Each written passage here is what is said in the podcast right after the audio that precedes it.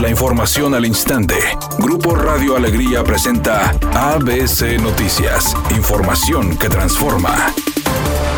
El secretario de Salud de Nuevo León, Manuel de la O, informó que se registraron hoy 545 nuevas infecciones de COVID, llegando a 58.096 casos, además de 38 fallecimientos, llegando a 3.146 muertes por este virus.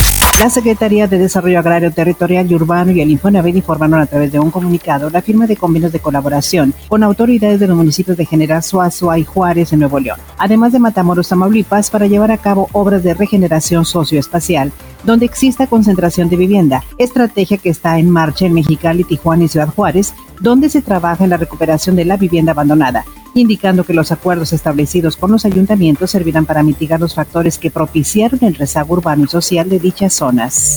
Esta tarde, el presidente del Senado, Eduardo Ramírez, informó al Pleno que la solicitud del Ejecutivo para llevar a cabo la consulta de enjuiciar a los expresidentes fue enviada a la Suprema Corte de Justicia de la Nación. El senador de Morena informó que la mesa directiva recibe un documento firmado por el presidente Andrés Manuel López Obrador, donde asegura que el neoliberalismo dejó millones de víctimas en el país. Por su parte, Julio Scherer Ibarra, consejero jurídico del Ejecutivo Federal, entregó la solicitud que el presidente esta mañana leyó y firmó. El presidente Andrés Manuel López Obrador propuso el 6 de junio del 2021 para realizar la consulta cuando se elegirán cargos de elección popular.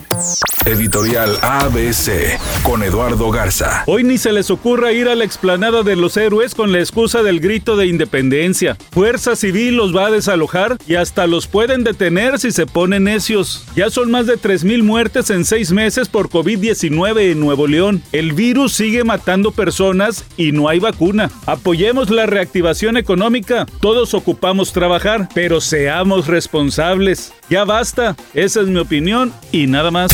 Esta tarde se jugará el primer partido de la final este de los playoffs en la NBA. El duelo se jugará entre los Celtics de Boston y el Heat de Miami. También se jugará el partido número 7 y definitivo en las semifinales del oeste entre los Clippers de Los Ángeles y los Nuggets de Denver.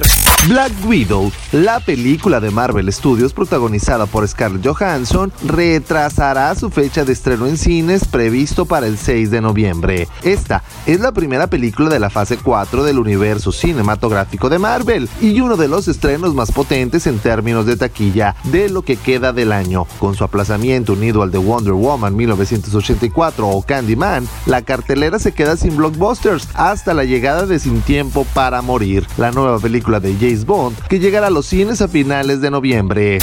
Vialidad complicada a esta hora de la tarde en distintos puntos del área metropolitana. Uno de ellos se presenta en la avenida Gonzalitos, donde se presenta tráfico desde la zona de la Diana hasta la avenida Paseo de los Leones. Otro de los puntos que presentan complicaciones viales es la calzada San Pedro y Río Amazonas, donde un choque está provocando tráfico en la zona. Circule con precaución. La avenida Gómez Morín en el municipio de San Pedro, en su circulación hacia el norte presenta tráfico lento debido a un vehículo descompuesto. Recuerde siempre utilizar el cinturón de seguridad y respetar los señalamientos viales.